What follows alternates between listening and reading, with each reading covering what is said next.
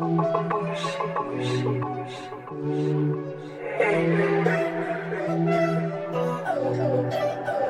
it be.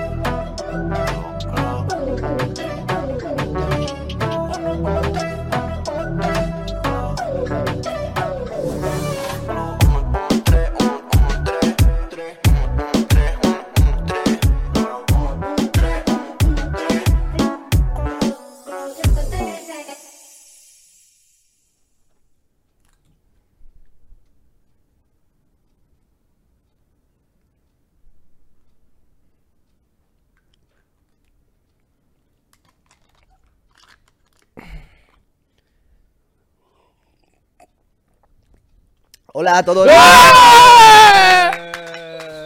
¡Vámonos, cabrón! Lo ha hecho, tío, lo ha hecho. Si eso no se merece un Eslan, no sé qué se lo merece. Hasta aquí mi participación para el podcast de hoy. Bueno, gente, ¿cómo estáis? Bienvenidos a la segunda temporada o continuación de Club 113. ¿Qué tal, Werly? ¿Cómo estás? Eh, estoy muy bien, la verdad. Tenía ganas de volver.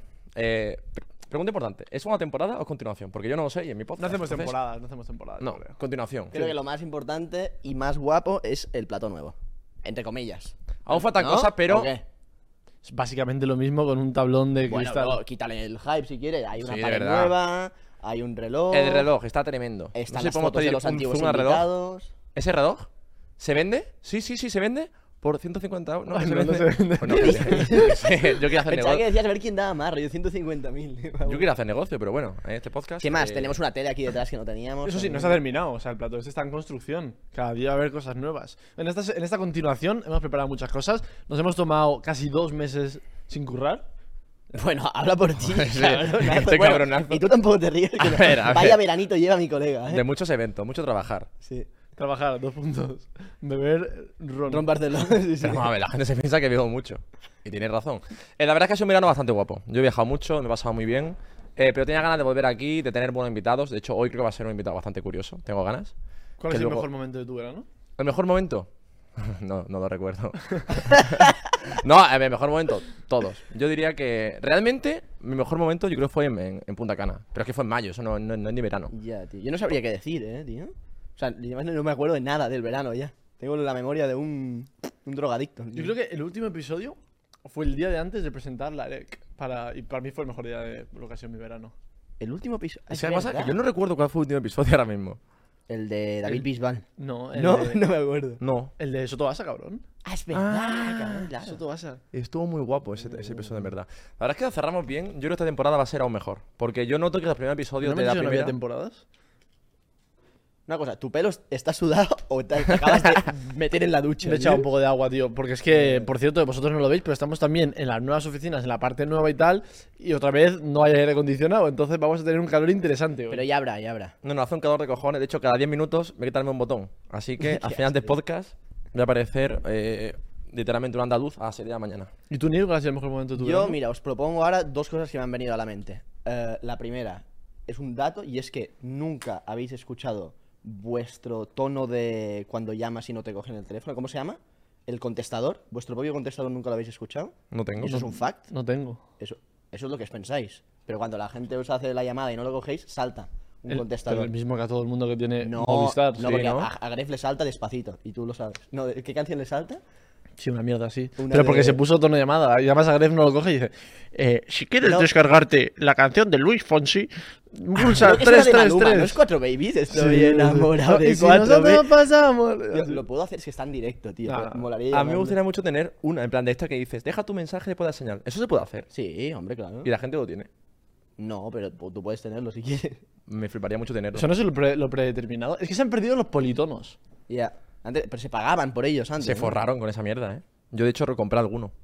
Sí. ¿Qué compraste tú? No me acuerdo, pero yo Diva compré. virtual compró Worley literalmente. Ojalá. De hecho, Pero- pagaría hoy en día por, por Pero tenerlo. politono era como comprar una canción o comprar que cuando te llamen salte la canción. Eso. Eso, Ah, vale, vale. eso segundo. ¿Y luego la podías escuchar a tu gusto o no? Mm, Solo no, cuando no. te llamasen, ¿no? No. No. De hecho, recuerdo que llamabas a la gente para que sonara, yo creo, ¿eh? Sí, y si no cogías, no te cobraban, te lo juro. Hostia. Claro. Si lo Tío, pues, cogías, te decían, cabrón, me has cogido, son 10 céntimos. Me apetece volver a este flow de que me llamen y suene una canción, tío. Me apetece un poco flip phone, flip phone, ¿sabes? En Ah, ahí, plan- eh, ahí de, ahí de... no Oye, sé, ponem- tío. vamos a poner de moda que cuando te llames una canción. Que no suene típico de. Es que nunca tengo sonido en el móvil, nunca jamás. Ya, Tampoco, ya, tampoco ya. nadie llama ya.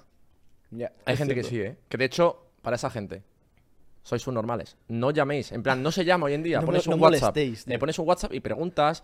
Llamas solamente si te están muriendo. O tú o un familiar. Si no, Tío, no llames. Ot- Otro dato, ayer por la mañana, em, supongo que mi, mi móvil está filtrado por ahí, de repente 8 de la mañana, entre las 8 y las 11 de la mañana recibí como 4 o 5 llamadas de distintas compañías y sitios diferentes en plan, me llamaron de eh, colegio de arquitectura de no sé qué, me llamaron de seguros de casa de no sé dónde. Pero fui yo con los colegas. Ah, que vale, vamos todos vale. borrachos y dije, vamos vale. los cojones. Ah, y en todos los lados. Hola, ¿eres Nilo Ojeda? ¿Has contratado nuestro servicio? No, no he contratado de un seguro de casa, no he contratado eh, el colegio mayor de no sé qué. ¿Sabes? Bueno, No, pero peor es la gente que ya no se hace. Gracias a Dios por respeto, no lo hagáis. Pero la gente que antes era más, más común comprar 10 pizzas, la enviaban a una dirección. Y claro, llega, llega el repartidor ahí y dice, vale, eh, 80 euros. Y si no tienes, me, me entiendes. Tú no lo has pedido. Hoy ya no se hace. ¿No? mejor. ¿Tú has hecho ¿no? esto alguna No, vez? no, claro que mejor. ¿Tú has hecho esto alguna vez en tu No, yo vida? nunca lo he hecho. ¿Y te lo han hecho alguna vez? No. No ha pasado al contrario, que me han enviado cosas. Entonces- Me han pasado cosas, pero sé que ha pasado gente, tío. A otros streamers, a a, youtubers, streamers, etcétera. sí, sí, sí. Pero a mí me ha pasado al contrario, que me llegan cosas a casa. Yo, tengo, yo tengo una una- gente, me llegan cosas a casa de repente de una pizza, yo no pido nada. Yo estuve haciendo Está pagada. una temporada a Pepe, a Pereira, durante meses. ¿Fuiste tú? Fui yo. A mí me ha pasado una cosa hoy que me ha jodido. De hecho, hace cinco minutos, sabéis lo que es un perfect, ¿no? Sí. Pues he hecho lo contrario, que lo he denominado un, un fatal. Joder. He hecho un fatal, he hecho un fatal, tío. ¿Qué pensáis que es un fatal? Es Un terrible. fatal es un non-stop. No, no, no, no, no. Es peor. Es peor. Ya sé cuál es, Es lo contrario a un perfect. Es una putada, tío. Es una puta mierda, nunca mejor dicho. No, ¿qué es? ¿Qué es? ¿Qué piensas que es? Hombre, pues supongo que te has manchado la mano incluso. ¿o no, ¿Cómo? cabrón. ¿Cómo? No es tanto. Ah, ¿no? No, es, es Ah, más. vale, es- vale, porque digo, es que se- se- le, le he saludado antes. ¿no? no, Tú es, ya con el gel. es cagar, ¿no? Sí. Te limpias y Sí, tienes, tienes otra vez ganas de cagar. Entonces Ah. tienes que volver a cagar, ¿sabes? No, no, eso me pasa a mí a diario. Es una Yo, putada, porque es como, em, te limpias y dices, estoy listo, y dices, tengo que cagar más. Yo solo estoy en la mente ahora mismo del invitado que tenemos aquí delante. Sí, estará flipando, la verdad. Que viene súper bien preparado ¿verdad? y estará escuchando esto. Bueno, Bueno, algo, algo Ahora- más que queramos comentar antes de, de traer el invitado. Yo tengo una cosa que decir. a ver, quéjate de algo. Simplemente decir que este verano, cada uno pues hemos estado haciendo nuestras cosas, ¿Mm? viajando, no sé vosotros, pero a mí me ha llegado muy buen feedback del, del podcast, mucha gente.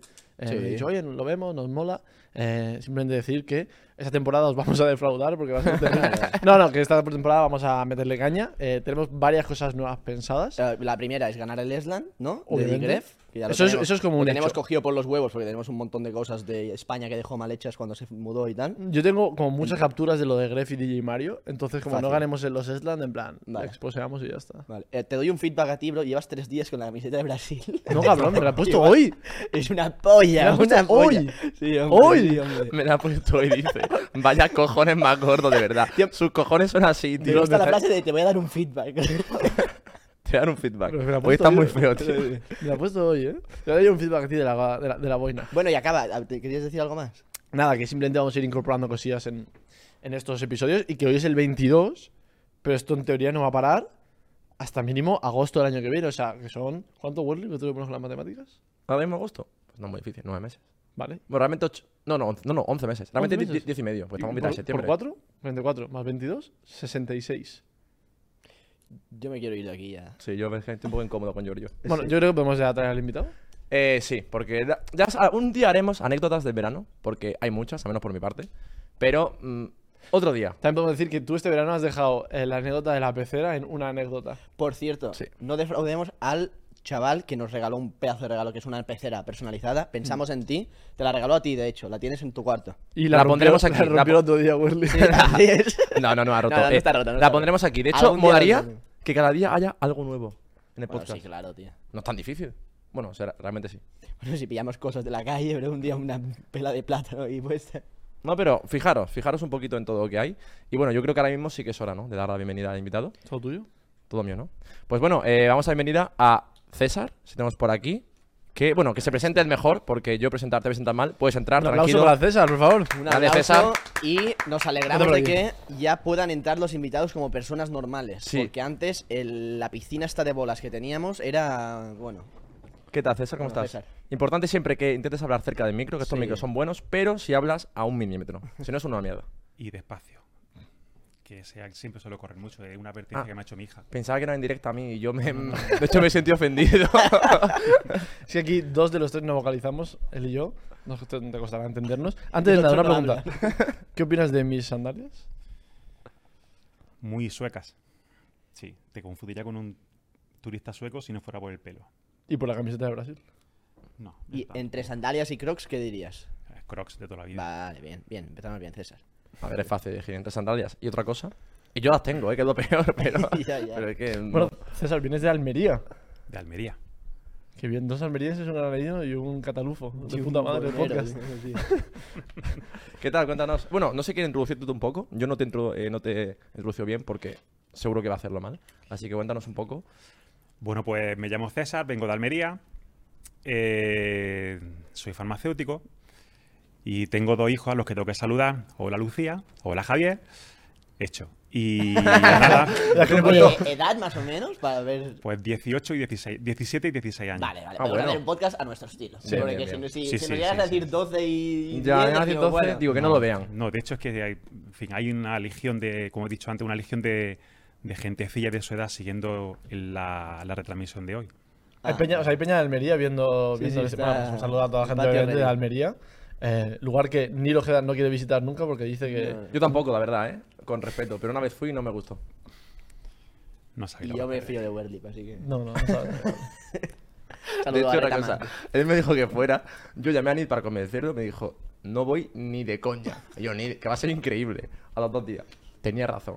A ver, no, no, no por nada contra Almería. Os quiero mucho. Pero cuando fui, el plan no fue bueno. Almería seguro que es la hostia. Es Granada. De Granada. Ya, ya. ¿Tú, César, ahora estás cómodo en Almería? Bueno, yo soy de Jaén. Ah, vale. Eh, entonces, pues, estudié en Granada y ahora vivo en Almería. Entonces, mm, eh, Almería está muy bien, un- muy bien de verdad. Lo único que no soporto es la humedad. Pues entonces estamos jodidos. Lo único que no soporto, pero por lo demás Almería, Almería está muy bien. Bastante bien. Y para. Bueno, porque en el título del podcast no hemos puesto César el farmacéutico, sino que hemos puesto César el masón. César el masón. Así es. Esto ya empieza a coger, coger forma. Eh, lo primero, Werlip no sabe lo que es el masonismo, ni el masón. De hecho, solo decía mesón todo el rato. Yo todo el rato decía meso y me daba hambre porque He digo. escuchado yo también maison, he escuchado varias cosas, palabras en francés. No, realmente yo hasta hoy no lo sabía, la verdad. Me ha sorprendido que tanta gente lo supiera, porque entonces es un inculto. Pero eh, en mi defensa, mucha gente no, no lo conoce, no es tan, tan público, ¿no? No, no es que sea privado, pero no. No, no, no es el Real Madrid, Werlip. Claro. No es masonismo, es masonería. Ay, Toma, Toma. toma en la boquita todo el mundo.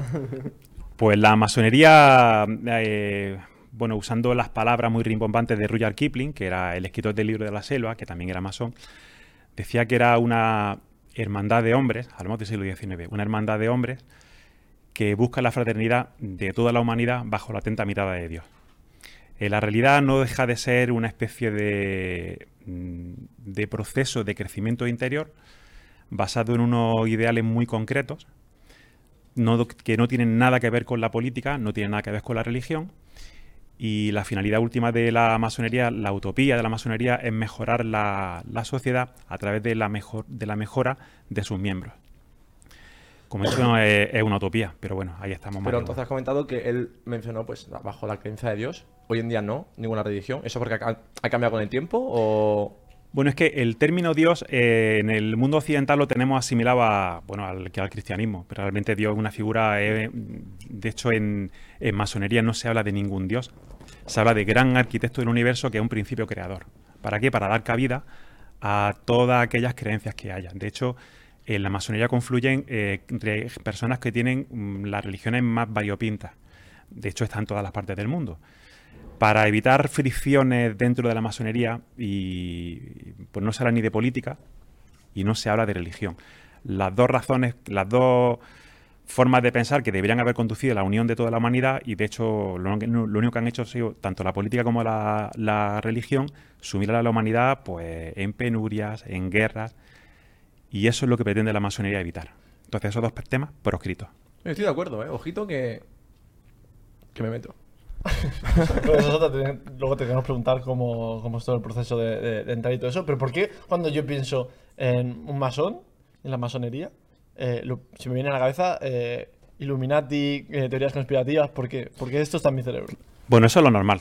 Eh, Supongo que le pasa a todo el mundo, ¿no? Es muy frecuente en España. En ¿Sí? España venimos de una tradición donde se ha perseguido a la masonería durante, bueno, durante toda la dictadura de, de Franco y antes en cualquier tipo de dictadura o de, reina- o de re- o de reinado absoluto. La masonería nunca se ha llevado bien, mejor dicho, el absolutismo, lo que son los regímenes verticales, nunca se han llevado bien con la masonería. La masonería lo que hace es promover eh, el libre pensamiento, la adquisición de juicio por parte del, de, bueno, en este caso del masón, de forma que ten- consigamos un ciudadano capaz de tomar decisiones por sí mismas y por sí mismo y evaluar, pues con datos objetivos, la mejor forma de comportarse. Cualquier cosa que sea libre pensamiento ha sido siempre, ha, ha producido mucha alergia en regímenes totalitarios, ya sean regímenes absolutos o bien, pues como lo que tuvimos hasta el año, hasta el 75, que era una dictadura. Sí. Y es cierto que Franco quería ser masón, pero no se le dejó y dijo, va, pues lo prohibimos. Eh, mm, eso parece, ser- parece, parece ser que fue así. Eh, había el Larache, en el antiguo Sáhara, Sáhara español, había una logia militar. Entonces Franco, al parecer, al parecer eh, quiso entrar eh, por dos veces y por dos veces se le denegó la entrada. Fueron sus propios compañeros los que le denegaron la entrada. Es cierto que en aquel entonces había un dicho en el ejército español que era eh, ¿quién es masón? Aquel que te supera en escalafón. ¿Cómo, cómo? Quien tenga más pasta, ¿no? No, en el escalafón militar. Ah. Es decir, parece ser que era una condición, era una condición sine qua non el, el ser masón para poder ascender en la, en la escala militar. Eh, de esto hay mucha tradición oral y poca tradición escrita. Entonces son cosas que se van oyendo a lo largo de los años que tú perteneces a la, a la masonería. Vas escuchando lo que dicen unos, lo que dicen otros y bueno, pues con eso tú te haces un relato. Una cosa muy importante, yo no vengo aquí representando a nadie, ni vengo en nombre de nadie, vengo en nombre de, yo vengo a contar mi experiencia, a contestar lo que buenamente pueda contestar y ya está. Pero eh, yo hablo de lo que yo lo que yo, estoy escuchando y más de gente que para mí tiene mucho, pues, mucho peso y mucho, mucho criterio. ¿Cuánto tiempo llevas en la masonería? 13 años. 13 años. Sí. Y Estás en la logia de Almería. Estoy en dos logias en Almería, sí. O sea, ¿cómo funciona el sistema de, de- de organización, por así decirlo? Eh, la unidad básica, por así decirlo, es la logia. La logia es eh, un grupo de, de masones que han sido regularmente iniciados y entonces se reúnen eh, para llevar a cabo un ritual en función del, de, bueno, pues del rito que se practique. En España hay tres ritos mayoritarios, que es el rito escocés antiguo aceptado, que es el que yo practico, el rito francés y el rito de emulación. Son los tres mayoritarios. No son, no, no son los únicos, pero son los mayoritarios ahora ¿Y mismo. en qué consiste un, un- Son formas de, de actuar, forma forma de comportarse. Un rito es una serie de, de pasos que están muy medidos, están mm, muy, muy, muy montados. Es como una especie de guionización. Y bueno, pues se realiza una serie de ceremonias a lo largo de una, de una reunión que nosotros llamamos tenida. Y a eso nos sea, ¿Son dedicamos. procedimientos secretos? En plan, no se puede, no se pueden comunicar lo que. Efectivamente, la- lo que ocurre dentro de la logia se queda dentro de la logia. Vale. me vale, parece como Las Vegas. Las veo. Sí, sí, sí, exactamente. porque, efectivamente es así. No, no se comenta, de hecho se jura. No se comenta nada de lo que ocurre dentro de la logia eh, fuera de la logia. Y, entiendes que esto, esa opacidad puede ser la, la causante de que la gente empiece a hacer teorías de lo que pasa dentro de la logia, ¿no? Claro, por supuesto. Eso, eso mismo, sí. Eso, eso es lógico, pero no obstante hay que hablar que los orígenes de la masonería eh, se hunden bueno, en los antiguos talladores de piedra o albañiles que construían las catedrales o los edificios públicos en el siglo XIII, en el siglo XI. De hecho, el primer manuscrito que se habla, en el que se habla de la, de la masonería, data del año 926, del siglo X. Entonces, ahí se habla de que las técnicas de construcción, por ejemplo, son secretas. Pertenecen a una cofradía y son secretas. Entonces las cofradías se reunían en logias, que viene del inglés lodge, y ahí se llevaban a cabo pues los aprendizajes y las subidas de salario. Cuando un obrero llegaba a cierto nivel de destreza, pues entonces se le subía de categoría y por tanto se le subía de salario. Eh, esas técnicas de construcción eran, o de diseño, eran unos secretos que eran celosamente guardados. Bueno, pues esa masonería operativa, es decir, de coger el mazo y el cincel y tallar la piedra, dio lugar con el paso del tiempo a la masonería especulativa, en la que usando las herramientas y usando los símbolos propios de, un albañil, eh, se aplican al crecimiento personal. Nos convertimos, por así decirlo, en piedras conscientes de nuestros defectos y procuramos tallar la piedra a diario intentando evitar mm, o tallar, eliminar esas esquirlas que no nos hacen encajar en el edificio que es la sociedad, por así decirlo. Es una alegoría. De hecho, el logotipo de la masonería es, es una escuadra. Una escuadra y un compás. Un eso es universal, sí. Eso es universal. En cualquier país del mundo donde haya masones, eso es prácticamente. Bueno, es identificable por cualquiera que, que pertenezca a la masonería. Y la, la- la jerarquía dentro de la logia, eh, es que como dices, lo de subir de nivel, un poco esto, que Sí. entiendo que venía antes puramente de las habilidades físicas de, de- de- de la profesión, ¿no? Eso a día de hoy, porque no ahora es una movida de obreros y constructores, esto ya... No, no, que como te digo ahora todo es muy especulativo, es todo muy alegórico. Eh, los tres niveles básicos que hay son aprendiz, compañero y maestro. Entonces, el maestro es el que llega al, al al nivel máximo y después ya se, bueno, pues hay una especie de burocracia, por así decirlo, donde ya se reparten una serie de oficios, equivalente a presidente, secretario y tesorero, básicamente. ¿Vale? De las tres categorías, ¿en cuál estás tú ahora mismo? ¿O se puede saber? Sí, o- sí, sí, yo soy maestro. Vale, vale. Que Hostia, eso implica unos Él, años. él- él es, él es un challenger. OTP y él es lo mismo, pero en el LOL, ¿sabes? Básicamente. Cada uno con lo nuestro. Eh, suena bien, ¿no? En plan, decir. Sí, bueno, pero vamos a ver. eh, un, un masón es aprendiz toda la vida. Toda la vida. Únicamente, eh, de hecho, la, la masonería es progresiva. Hay veces algunos que confunden el término, dicen que es progresista. En realidad es progresiva. Es decir, uno eh, cuando sube de nivel nunca abandona el otro nivel. Wow. Y el maestro es consciente de que mm, cuando llega al maestro, o deberíamos ser conscientes de que realmente no somos más que aprendices. Eso de que cuanto más sabes, realmente te das cuenta que menos sabes. Y que más te queda por crecer, más te queda por mejorar, más te queda por hacer las cosas mejor. Pues así es masonería. Se trata de un procedimiento, de un proceso de crecimiento continuo. Claro, pero ¿cómo es el proceso de, primero de todo, quién decide? Supongo que los propios maestros deciden quién va subiendo de, rango. y Efectivamente. se basa sobre todo en qué? En experiencia, en lo que aportes, en tu, digamos, poder de fuera o... No, no, no, no, para nada. Para nada. De hecho, eh, una vez estamos dentro de, de la logia, todos somos iguales. Nos vestimos igual y sin distinción. Únicamente se nos distingue por un símbolo eh, que nos distingue el, gra- el grado en el que estamos. Entonces, el trabajo que se hace dentro de la logia es un trabajo de reflexión y tú tienes que demostrar mediante escritos la reflexión que tú has llevado a cabo, la, cómo has conseguido aplicar los símbolos que se te enseñan a tu vida diaria y cómo eso ha ido transformándote. Y eso se hace escribiendo. De hecho, escribiendo, eh, cuando nos ponemos a escribir es cuando realmente nos concentramos y cuando realmente somos capaces de reflexionar. Eh, La mejor forma de reflexionar es escribir. Bueno, pues eso se lleva utilizando desde tiempos inmemoriales en la masonería. Entonces son los maestros, efectivamente, los que deciden si cuando un aprendiz está capacitado o, está, o merece ser mm, llamado a ser compañero y cuando un compañero puede ser eh, pasado Por a ejemplo, un, maestro. un aprendiz entrega uno de los escritos a uno de los niveles superiores y es como. No, eso, se- eso se lee, se lee en logia. Ah, se lee ahí. Se lee logia y se puntúa, com- o, o se sea, com- puntúa, se- como que se, se comenta. Se hace una evaluación. Sí, se comenta entre todos, se dan opiniones y después se va viendo el trabajo. Después hay, hay momentos en que los maestros se reúnen.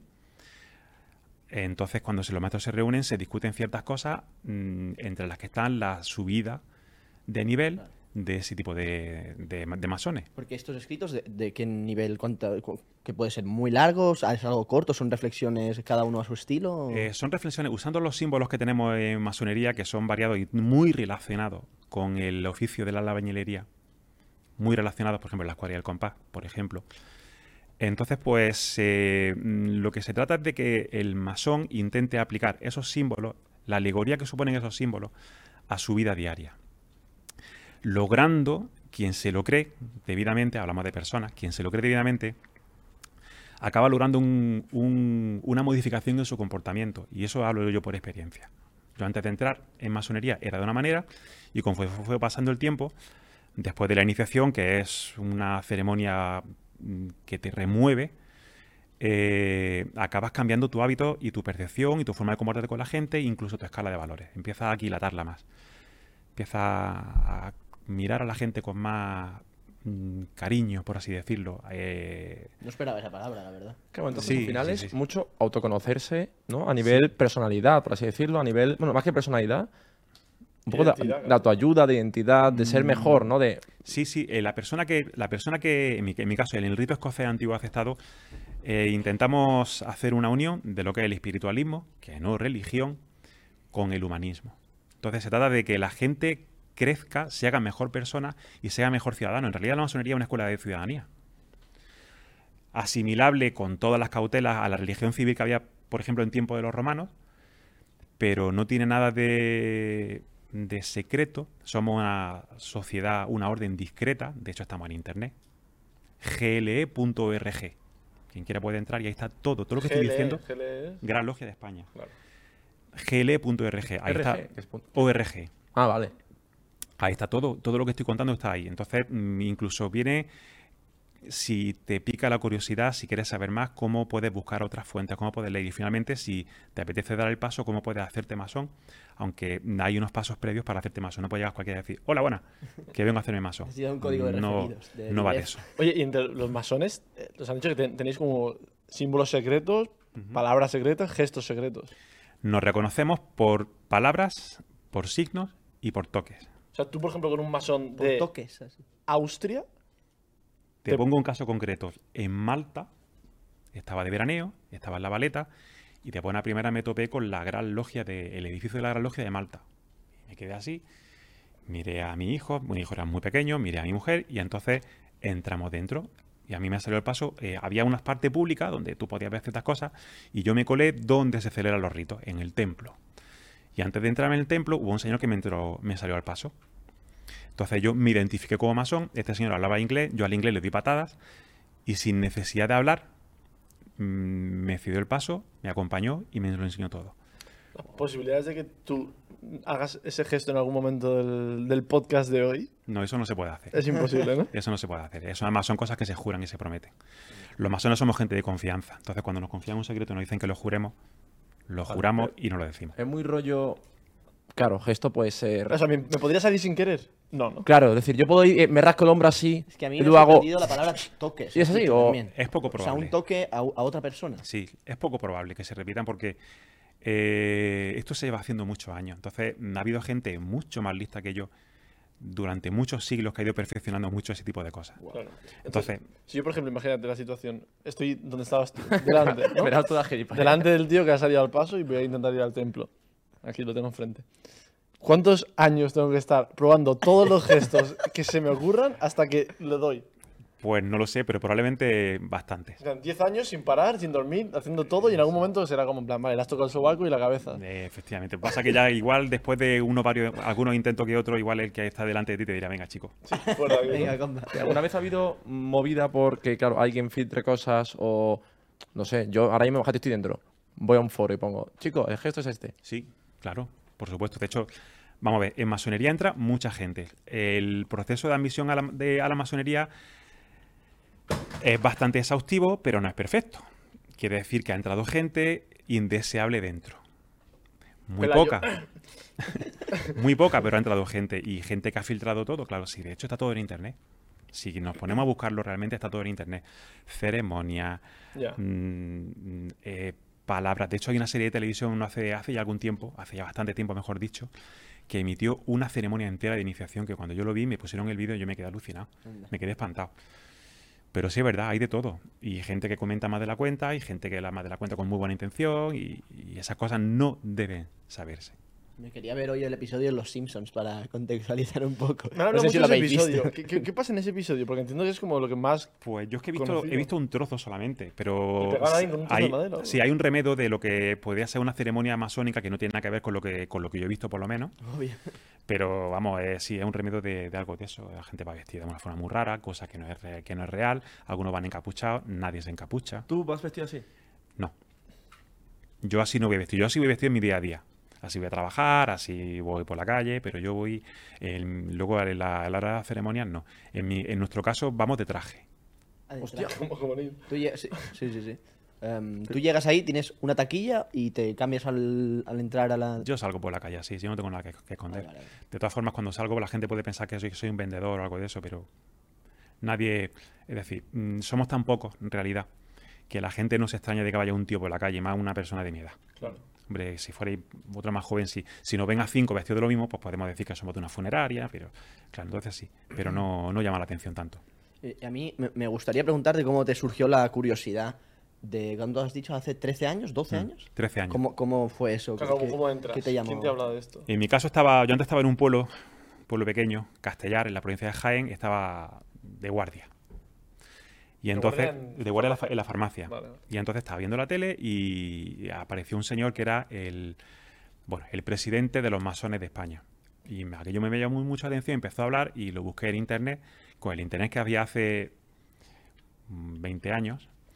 Y entonces, pues, lo que vi me llamó la atención porque mm, había una serie de cosas, una serie de valores, por desgracia hoy anacrónicos, con los que yo empecé a identificarme. Busqué cuál era la logia más cercana, pero la tenía en Almería y en Granada. Y yo vivía en el norte de Jaén, digo, bueno, impensable.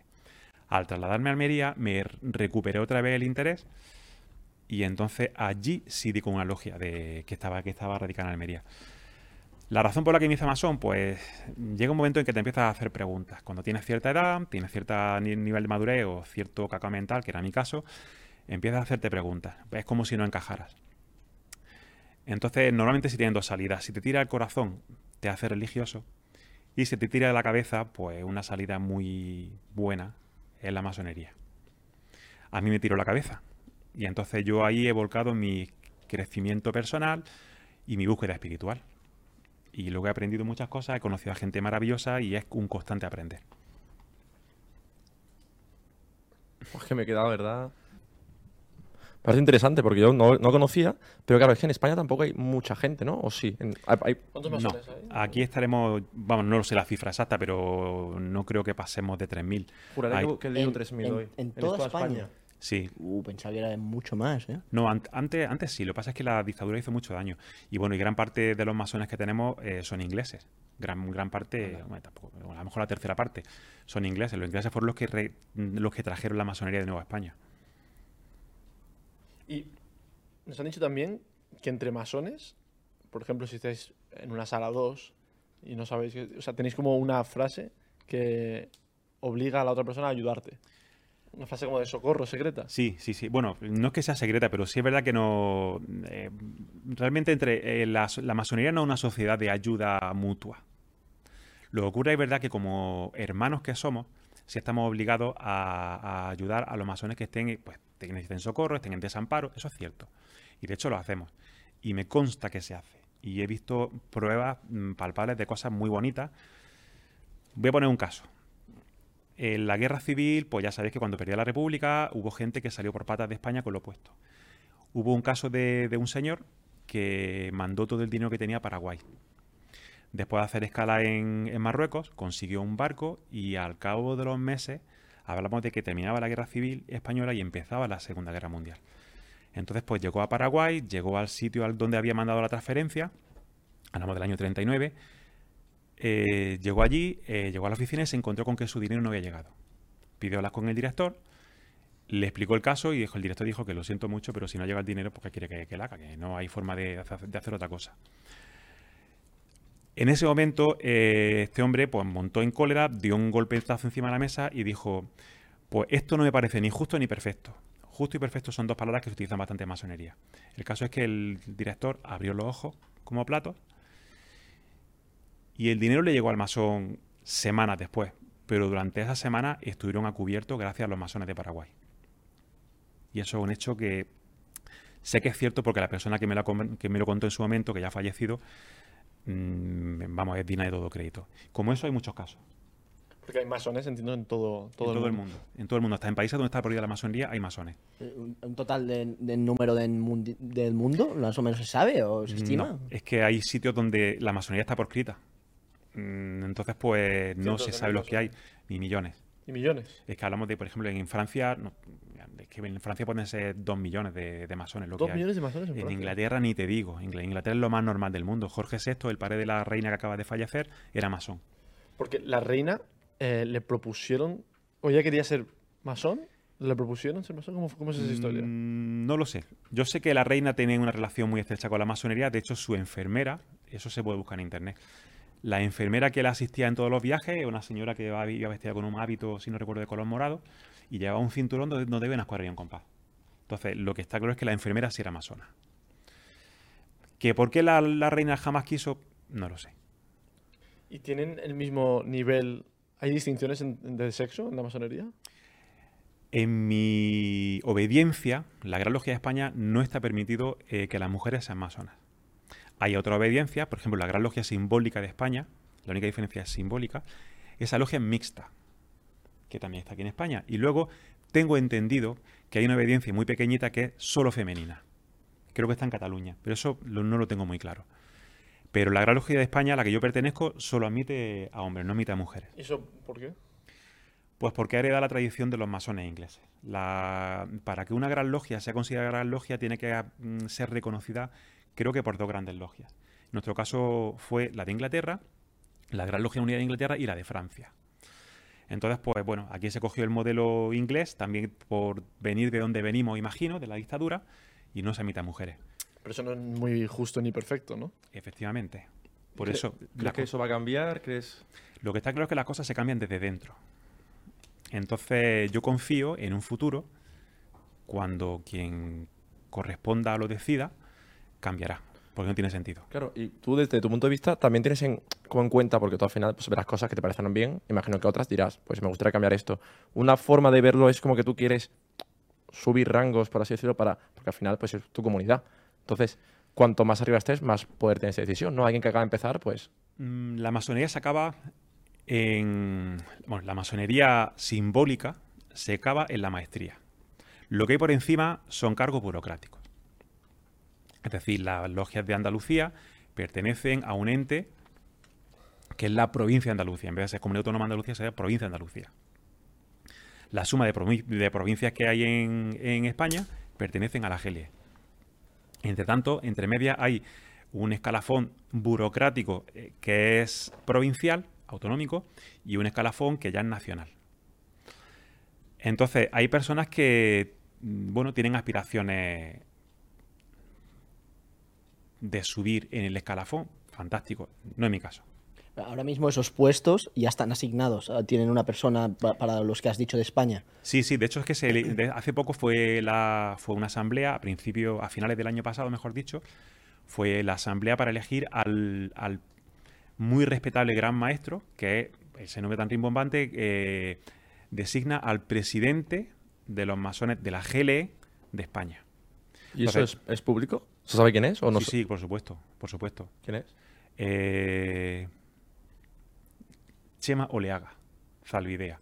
Es un señor que además tiene mucha proyección, proyección pública y no tiene ningún problema. De hecho, él ha salido bastante en prensa, ha salido en televisión, por eso y por su trabajo, y no hay ningún, no hay ningún problema. De hecho, los masones, algunos no quieren decir que son masones porque, bueno, le da reparo por la historia que, que arrastramos, pero otros, por ejemplo, como en mi caso, pues no tienen mucho problema.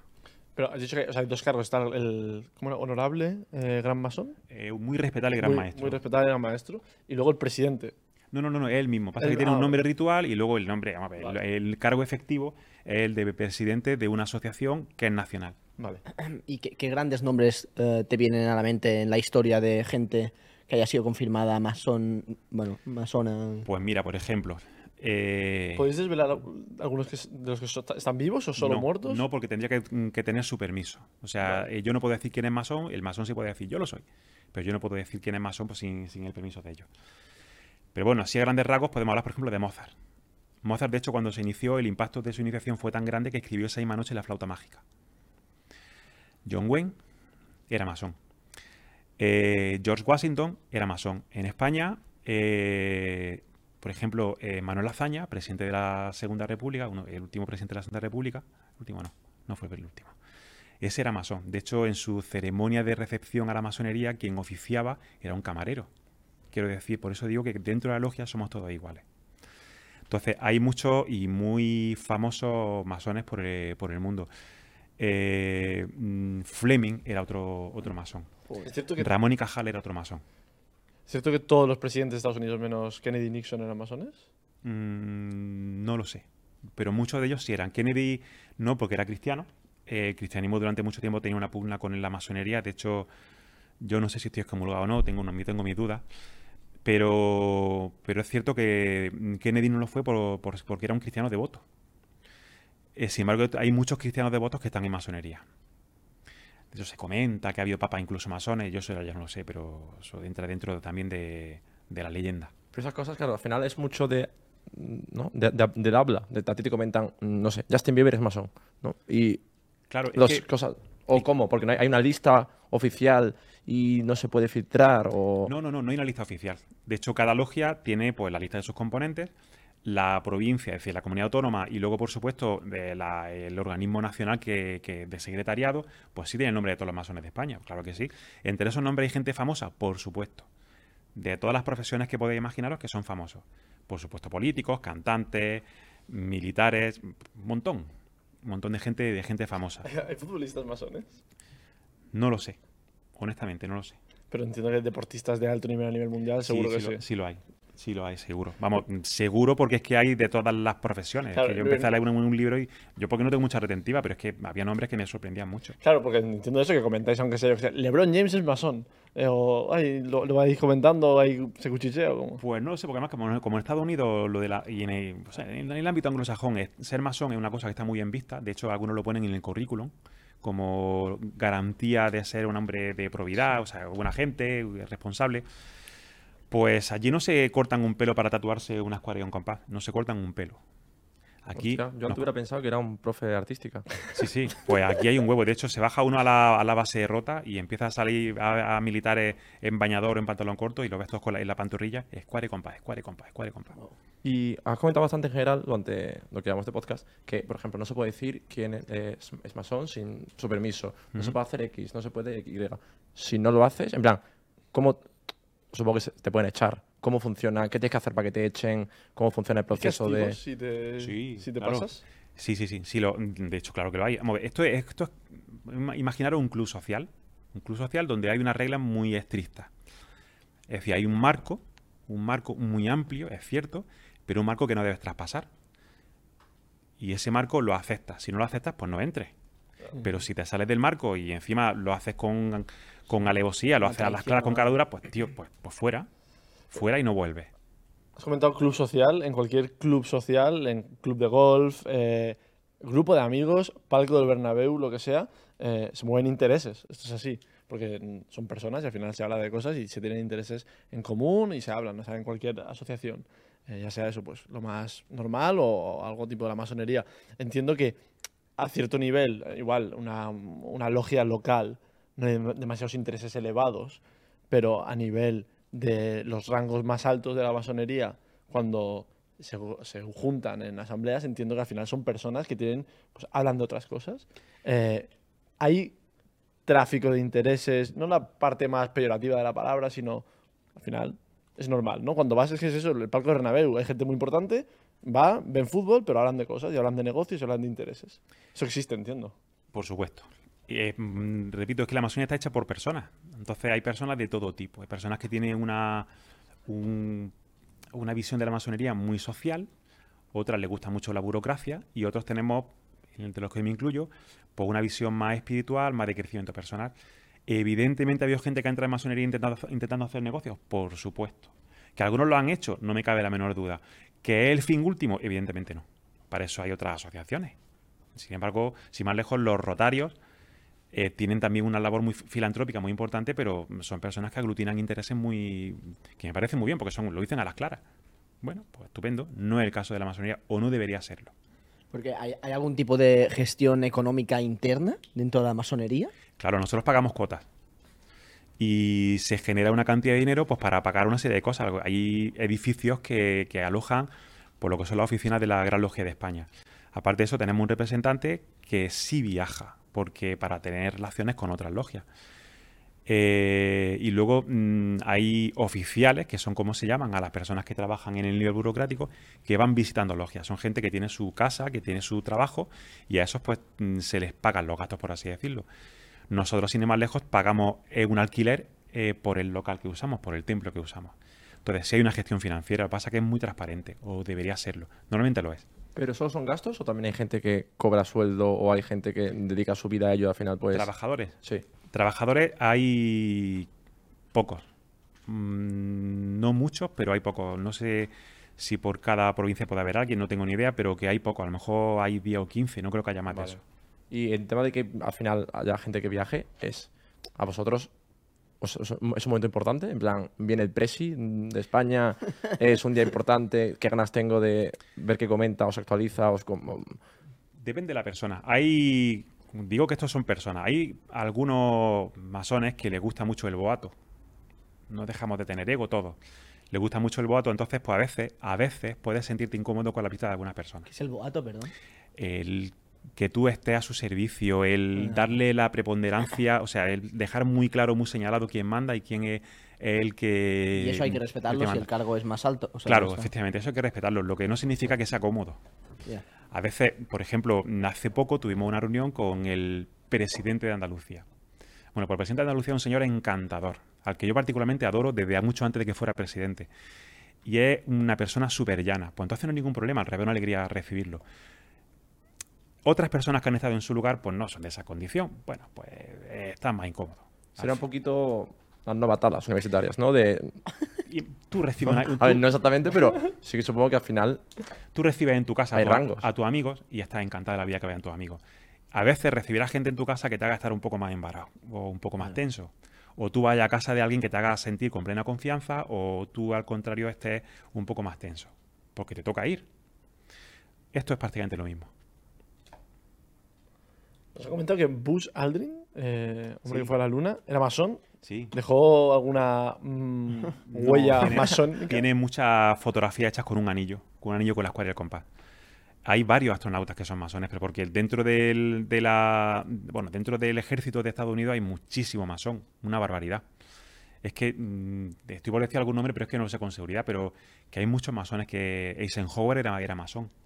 Entonces, pues es verdad que lo- los astronautas de la misión Apolo, Apolo 12, no 13, sí son, son masones. No sé si 12 o 13, a mí me patinan los nombres. Y, y actualmente, ¿cuál es el masón más top que hay en el mundo? ¿Hay, No se hay- puede hay decir, un- ¿no? hay- ¿no hay un nombre icónico? Pues mira, eh, Barack Obama pertenece a una logia de Estados Unidos.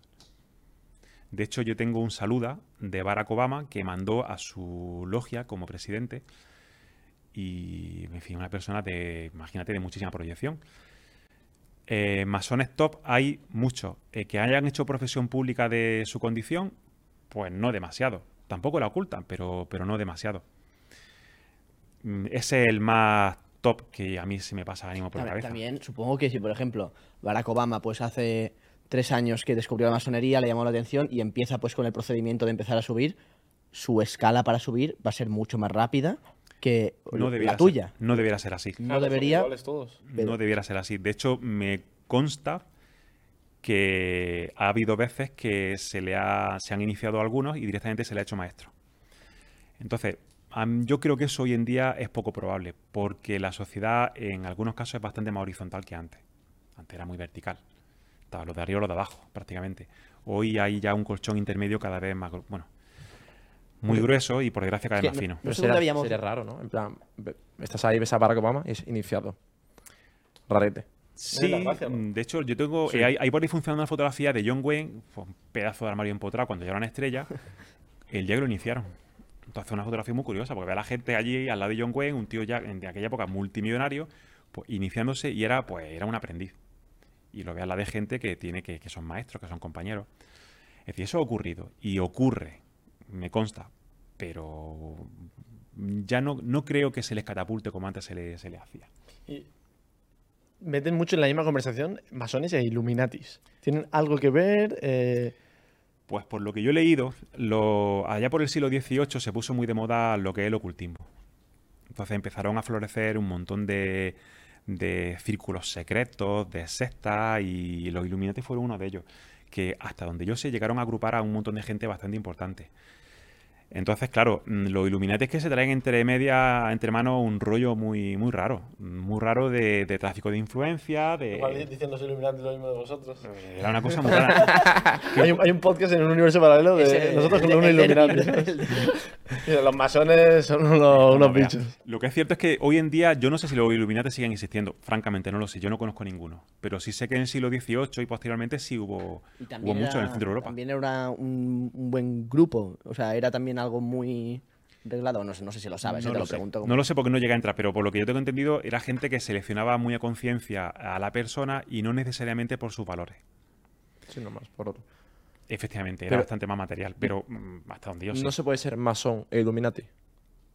Tú puedes ser masón y lo que te dé la gana. Se puede hasta ser masón y de Barcelona, que ya es raro, pero hay gente que es así. Entonces, mm, hay masones de todo tipo. ¿Tú personalmente has conocido algún Illuminati? No, ¿No?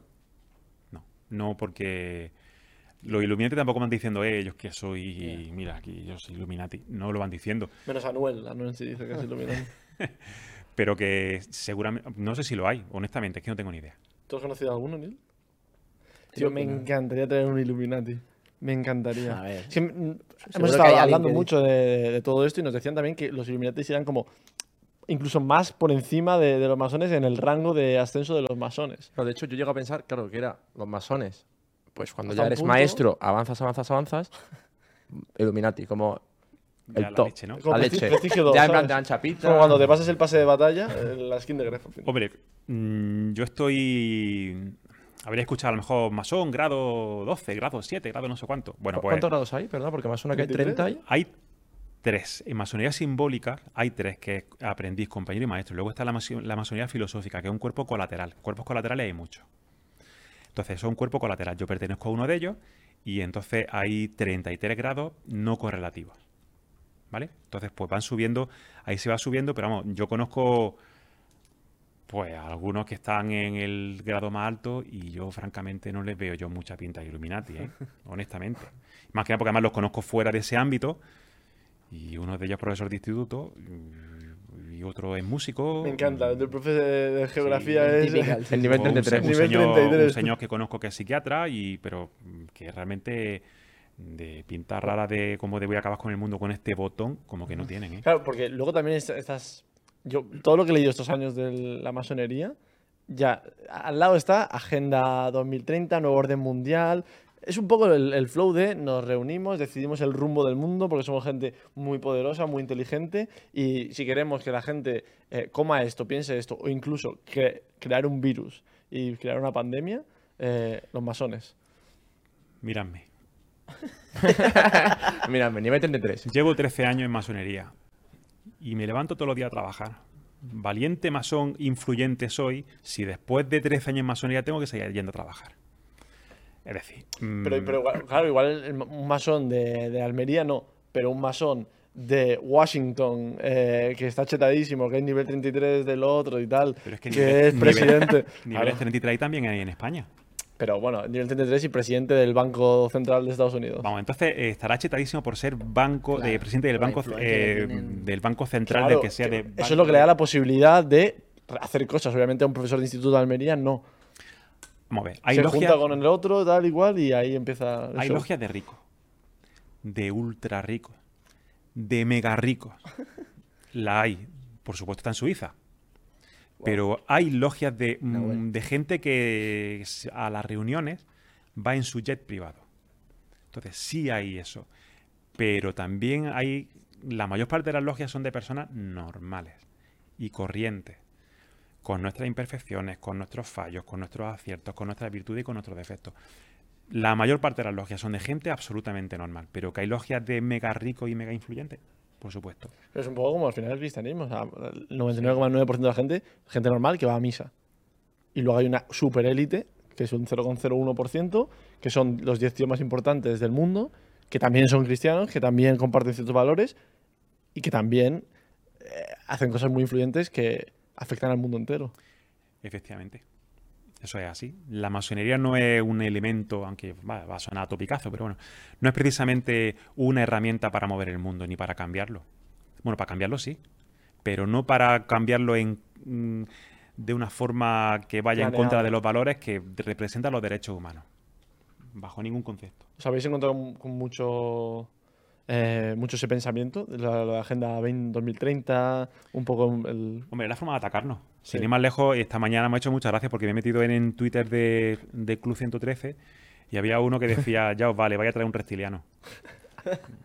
Entonces, pues la verdad es que me ha hecho muchas Se gracias. referían a mí, creo. ¿eh? Me encantaría que Neil fuese en plan masón nivel 34. y luego me hago un saludillo con él. hace, hace. Yo tengo una, una pregunta, César. Si ahora mismo llevas 12 años ya en esto. 13, coño. eh, perdón, perdón, pues hago la rima. No, no.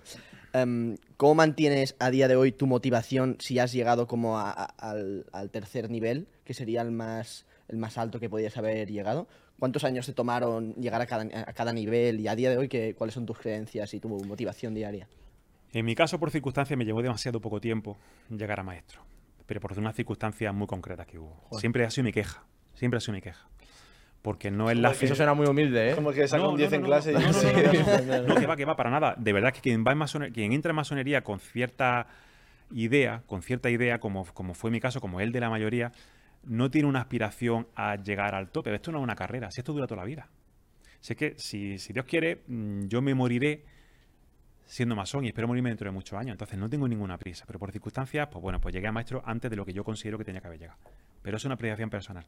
Los que estaban por encima de mí consideraron que no, pues yo me callo. Más o menos cuántos años, o no se puede decir. Sí, yo estuve, me, me llevó unos cinco años aproximadamente. Para maestro total, ¿no? Sí, Ma- bueno, es que maestro, punto. Maestro Más- total, la zona da- Bueno, que la no sea igual el intermedio. Sí, luego, mm, ¿por qué sigo en masonería? Pues porque realmente da mucho gusto, en mi caso, reunirte una vez al mes en nuestro caso, con personas que comparten tu forma de ver la vida.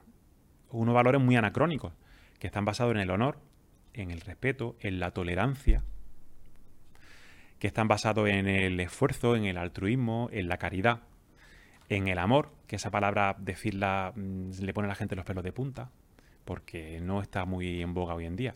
Entonces, cuando tú entras es- en un sitio y las personas que se te vuelven a mirarte te reciben de esa manera tan poco habitual, pues la es que te sientas como en casa. Son personas que luego las ves por la calle y es que te alegran el día. Al menos en mi caso, y me consta que el de la mayoría. ¿Y y una reunión de esas cuánto puede durar? Si es una, vez, es una vez al mes solo. Sí, a veces nos reunimos más veces, pero eh, lo normal es una vez al mes. ¿Cuánto puede durar? Pues depende. Depende del trabajo que haya y depende si hay alguna ceremonia que realizar, alguna, alguna subida de nivel y demás. Pero entre 3 y 5 horas. Más o menos. También os juntáis a veces fuera de Sí. la masonería. Es decir, que es para tomar unas cañas. Sí, Claro, sí, sí, sí, sí, sí, por supuesto. De hecho, claro, es inevitable que en, en la comunión que se establece dentro de una logia, durante el ritual, es inevitable que al final las personas con las que te sientes identificadas cuando sales fuera, pues no te siguen te sigas siendo identificadas mm, fuera. Entonces, pues claro, quedas con ellos para tomar una cerveza, va a su boda, va a los bautizos de su hijo, se le muere alguien, entonces va, me hace falta trasladar un televisor y no puedo, pues ese tipo de cosas. Oye, para toda la gente que nos está viendo, podéis, eh, uno de los cambios que hemos hecho, podéis hacer alguna pregunta si queréis. Eh, os vais al Discord de Heretics, hay un canal ahí de Club 113, ponéis por el chat eh, las preguntas y las interesantes las leerá Nilo Ojeda, ¿vale? Guay, y vale. yo me tengo que ir a el baño. No he hecho esto en 22 episodios, eh, me Es estoy meando la- como un la vejiga de una cabrón. O sea, un momentito, Eh, ahora tengo, vengo. tengo una pregun- otra pregunta, César. Em, aparte de la reunión esta, diariamente, diariamente tú tienes alguna otra tarea para realizar que sea que tienes que cumplirla, o sea, dejando aparte las que tú creas que van con todo. ¿Por ser maestro preguntas o en general? Bueno, no sé, en general. En mi caso, eh, la masonería está presente a diario.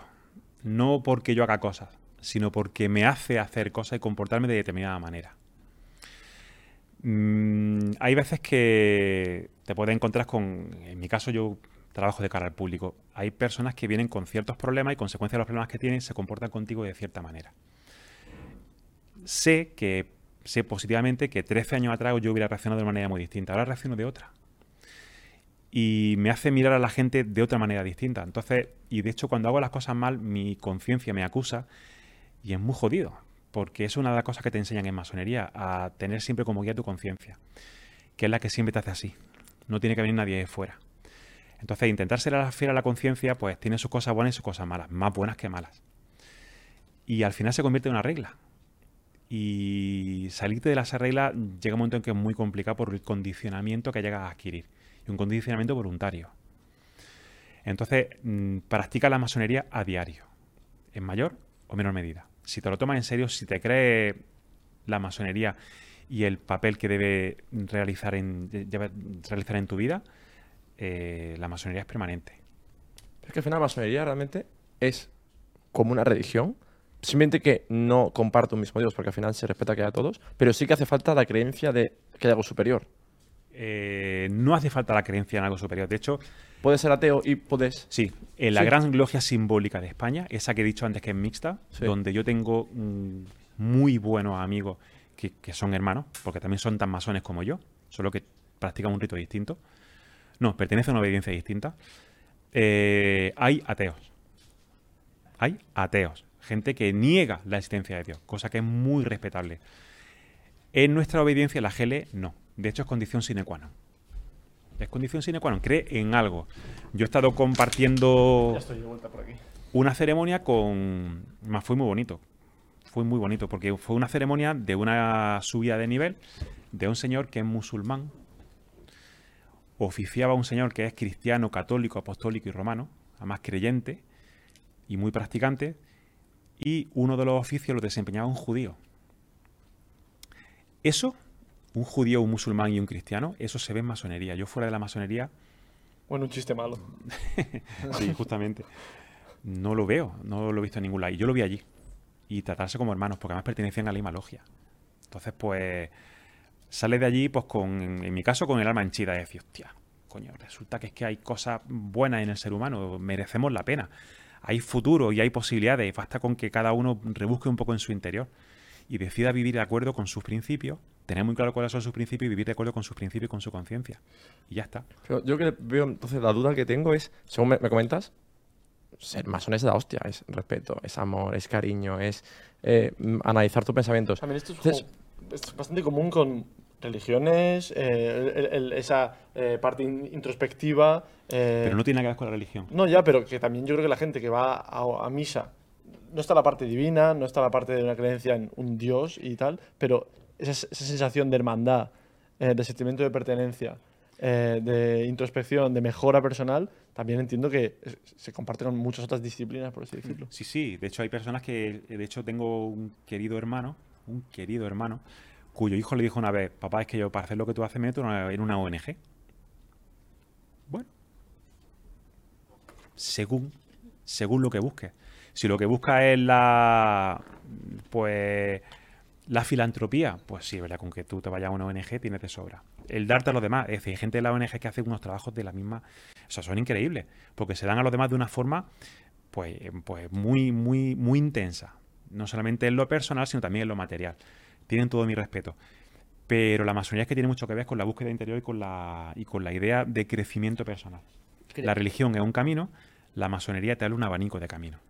Yo que te quería preguntar, antes, que, que pero realmente es, todo es tan bonito, ¿por qué hay tanto secretismo? Porque realmente, si todo es así, cuanto más se sepa, más la gente va a querer entrar, más comunidad se va a formar, más grande va a ser. Entonces, para mí hay algo que no tiene que encajar. ¿O por qué? ¿Qué te aporta ese secretismo? Aparte de no querer. ¿Tú No. que es por eso? Voy a poner un caso. Eh, cuando yo estudiaba la, en la carrera en Granada, había, estaba en la biblioteca y eso nos lo comentó un profesor. Había un libro, entre otros, que se llama Química de Guerra. Te enseñaban a hacer gases nerviosos y otro tipo de cosas. Química de guerra. ¿Y estaba al alcance ese libro de cualquiera? No. Evidentemente no estaba en un sitio aparte y solamente se podía entrar con un permiso y con un informe del profesor que te dejaba coger ese libro para hacer una investigación. ¿El conocimiento es malo? No, el conocimiento es malo en manos de la persona que no es la adecuada. A vueltas con la masonería, eh, ¿por qué se esconden ciertas cosas? Aunque muchas están a la vista. No hay mejor escondite que el dejar las cosas muy a la vista. ¿Por qué? Precisamente como protección. Y no por protección porque la gente vaya a hacer algo malo con la masonería, porque no nos enseñan magia. Para proteger a los masones que están dentro. No es la primera vez que se producen filtraciones y hay gente, debido a cierta mala prensa o animaversión, eh, que va en contra de un masón en concreto y le hunden la, le hunden la vida. No, es el caso de España, pero sí hablo de otros casos, pues como por ejemplo antes, he citado Malta. Es un pseudo estado, es un estado que mm, no llega a ser laico, exactamente, y bueno, pues allí ha habido problemas con, con masones que han perdido su trabajo, incluso funcionarios que han sido represaliados. Entonces, los masones no practicamos nada secreto. Nuestra práctica es discreta. Si fuera secreta no estaríamos en Internet. El Supremo Consejo de Grado 33 tiene una página muy extensa donde habla del código moral masónico, donde habla de mm, muchas cosas que mm, a, algunos le podrían parecer eh, extrañas que se supieran. La GLE, gle.org, ahí viene un montón de información, muchísima información. Es decir, no hay nada secreto. Solamente el rito y la forma de comportarnos dentro de logia es lo que pertenece eh, a cubierto, reservado solamente para las personas que se inicien. Que no está prohibido, que puede entrar cualquiera. Solamente tiene que atestiguar, pues, antes era ser hombre, las mujeres antes no contaban, evidentemente, libre, no todos los hombres eran libres, y de buenas costumbres. Esas eran, esas eran las tres condiciones básicas. Hoy en día eh, puede entrar cualquier persona que tenga una buena reputación, es decir, que no se le tenga por un, no sé, alguien que sea un mal ciudadano, un criminal, que tenga medios para mantenerse y que después tenga una serie, una serie, una serie de valores mm, de valores muy concretos.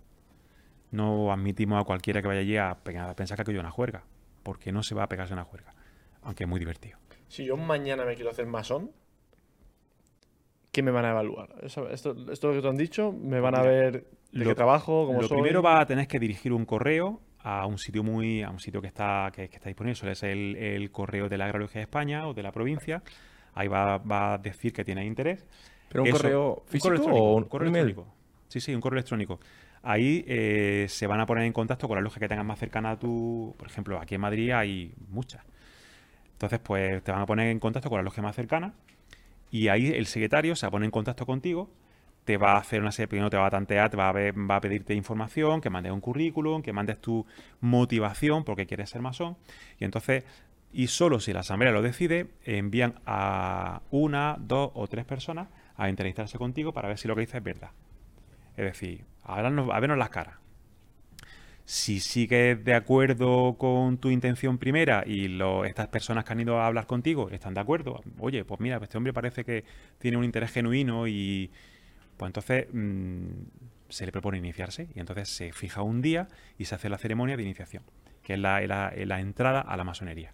¿Y tú en, en tu vida has tenido mucha gente que se te haya acercado para preguntarte, oye, me interesa, quiero unirme, quiero empezar? Pues alguno que otro, muy pocos, porque no hacemos proselitismo. O sea, no ponemos anuncios en el periódico, se buscan masones, no.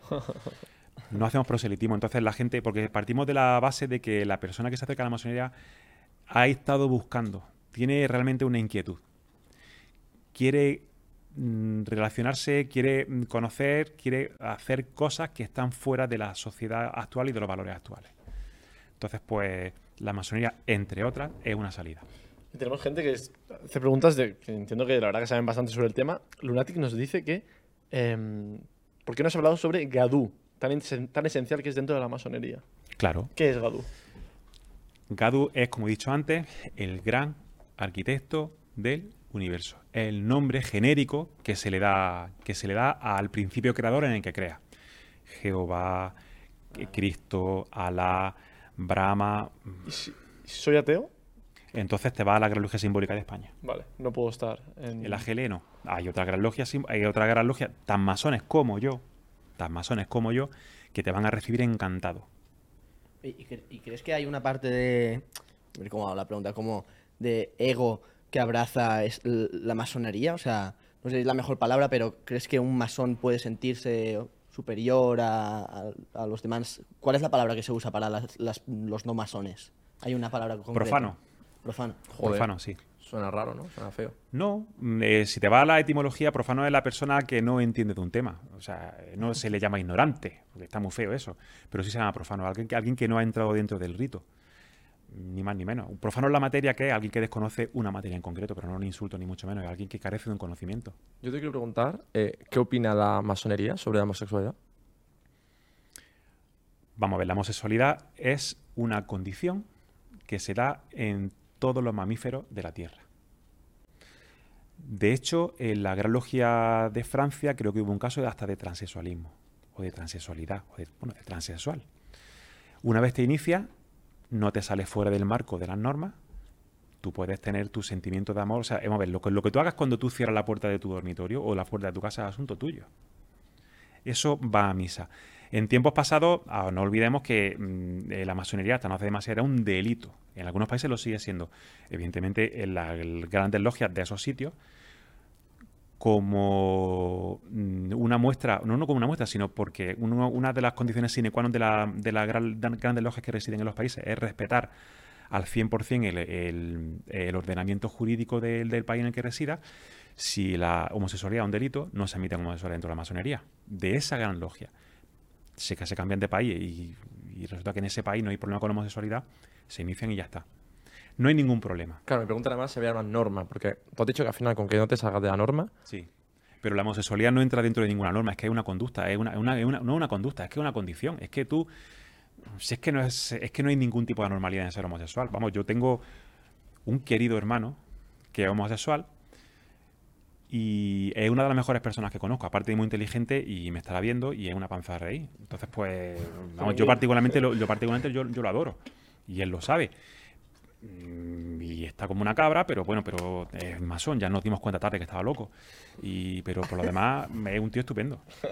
Oye, ¿y, y tus hijos ahora que son ya un poco más mayores, ¿cómo, qué opinan? ¿Qué, qué dicen de la masonería? ¿Les llama la atención? o- Bueno, cuando yo me inicié, eh, mi hija Lucía tenía tres años y mi hijo Javier tenía un año y medio. Entonces ellos han crecido viendo a su padre vestirse de negro, irse los viernes, algún que otro viernes por ahí, y no, no tienen ningún problema, lo, lo ven normal. Mi hija, de hecho, fue diciendo... mil veces. la- Venga, va, va. La, se- la seña- la un seña saludillo acaba. rápido, ni que La sea. masonería. Un toque así. bueno. No, eh, de hecho es que como en, la casa- en la- en mi casa evidentemente es una cosa que no me escondo, entonces ya han visto ciertas cosas que yo llevo a la logia, pero no le dan importancia, es que ya lo han visto, es que, en fin, que para ellos es cotidiano. Piensan que su padre es un poco raro, pero ¿Y tu idea es que ellos también entren? no, ello es, es una decisión personal. O sea, no es típico que el hijo... Sí, sí, sí, sí. De ¿Sí? hecho, yo he visto logias donde una preciosidad, donde había hijo, padre y abuelo. A mí eso me parece maravilloso, pero porque se dio la circunstancia de que el padre siguió los pases de los padres del los pasos del abuelo y después el nieto también, y los tres la misma logia. Bueno, eso es muy poco habitual, pero la verdad es que es precioso. Que mi hijo Javier se decidiera más adelante ser masón, fantástico. Que mi hija también, fantástico. Hay que ser menor de edad. Hay que tener, bueno, hay que, hay que ser mayor de edad, por supuesto, pero luego hay que dos te- huevos. Hay que tener dos cojones. Luego Hay que tener, hay que tener eh, cierto grado de madurez. O sea, evidentemente una persona con 18 o 19 años pues puede ser muy madura o tenés 40 y estás loco perdido. Entonces, pues ¿Cómo ves a Javier? ¿Está ready o no? mi hijo Javier le queda todavía bastante al pobre. Javier, Eh, aprovecha que tienes enchufe, tío, que te pasa a, maestro así. Antes en el vídeo te he visto de Instagram que hablaba de los lobatones. Los lobatones son los hijos de los maestros. No me acuerdo. O los El- huetones o algo. Los Eso es, huetones- yo- esa es la palabra los que huetones decía. eran los que no son. ¿Se lo vas a No. decir tú a él? ¿O- Eso, o eso- al tema, güey? eso- ellos son profanos. En Sí, de realidad, en realidad los, los huetones es una. Según Google, eh, te lo juro, ponía eso. Sí, bueno, pues Es como- los fans de Lowell o algo. ya te digo que no. Eh, en realidad son los hijos de los, de los maestros. Anda. que se les supone que los hijos del maestro, por ser hijos de un maestro, no necesitan ser.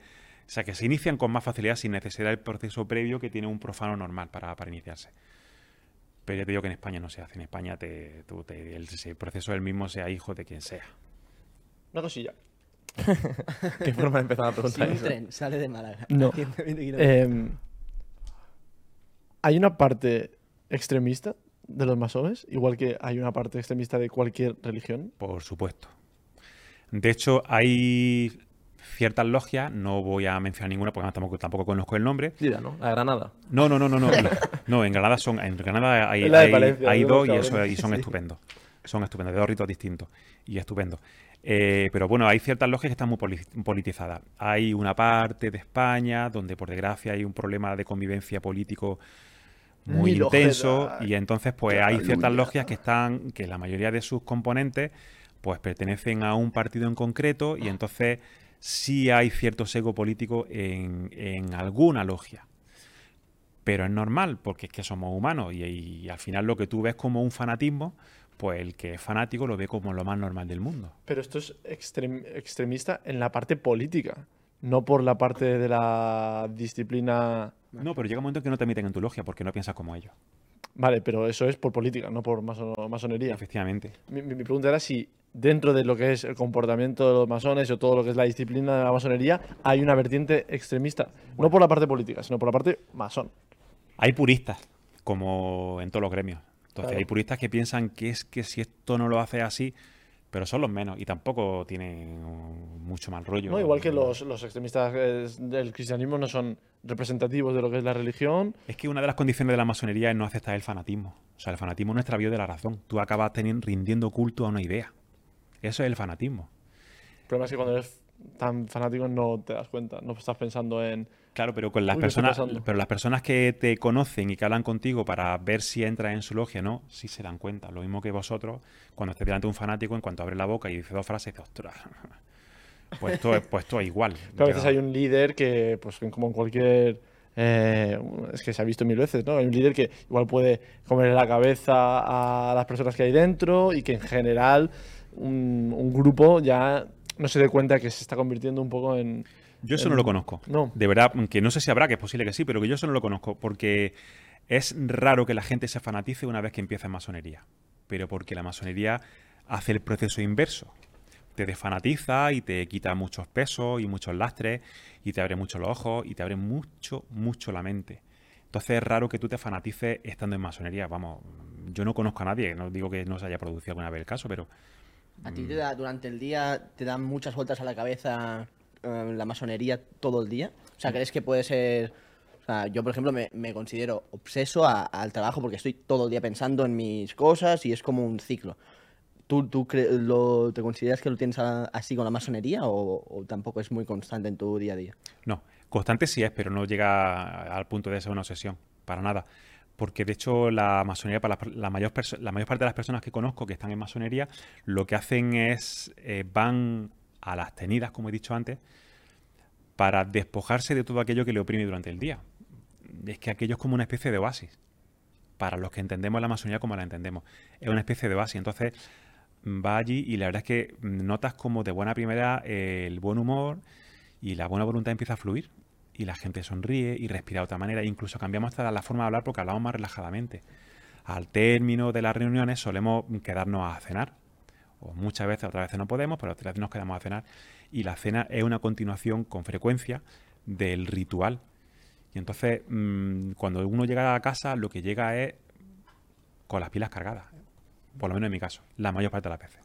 Y ahí dentro de, mm, por ejemplo, el día que tenéis la reunión del mes, em, ¿hay algún tipo de vocabulario que no se pueda usar? Mm, Si, si por ejemplo, tienes, no sé, alguna salida que no es debida, puede ser castigado si hab- Si no las normas, supongo que...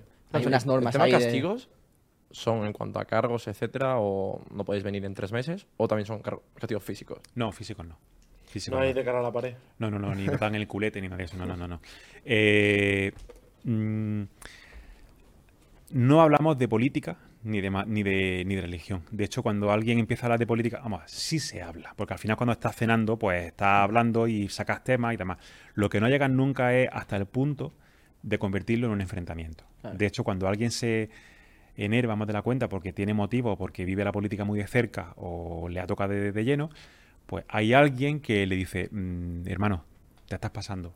Y rápidamente se reconduce la conversación. Castigo, si te sales fuera del marco, sí. Te pueden echar temporalmente o para siempre de la masonería. Y si tú tienes, por ejemplo, una expresión vulgar, en plan, una frase con, no sé, con palabrota, algo así, o no es muy no, creo que no diga, yo- hijo puta, digan tú, pues fuera, No. expulsado. Vamos, a ver, durante el ritual es verdad que hay un lenguaje muy tasado, porque es un ritual, un lenguaje muy tasado del que no te sale. Donde no caben, vamos, no cabe ningún tipo de improperio, ni de palabra malsonante, ni nada. Fuera de eso, pues claro, por supuesto, además yo soy una persona bastante mal hablada. Yo soy. yo- Vale, no, eso es lo que me refería. entonces, pues soy bastante mal hablado, pero no. En, en Andalucía se me han mudado a decir tacos no precisamente con ánimo hiriente, ¿verdad? Sí, Sí, por eso. efectivamente. Entonces, pues hacemos mucha referencia a ciertas partes del cuerpo, no precisamente para herir ni nada de eso, sino todo lo contrario. Entonces, y yo soy muy de eso. Debería cortarme porque tengo dos hijos adolescentes que cuando los dicen me pongo nervioso, pero porque tienen un padre así. De manera que no hay nada prohibido a ese respecto. ¿Y prohibido a nivel mm, día a día? Tampoco. ¿no? No, no. Entonces a mí me habrían echado hace muchos años. No, no. Que nos han preguntado que, si- que cuál es la opinión de los masones, es que nuestro chat es eh, en relación al consumo de sustancias Es estupefacientes. gratis sobre fumar porro. Vamos a ver. En su vida, en su tiempo libre, cada uno hace lo que le da la gana.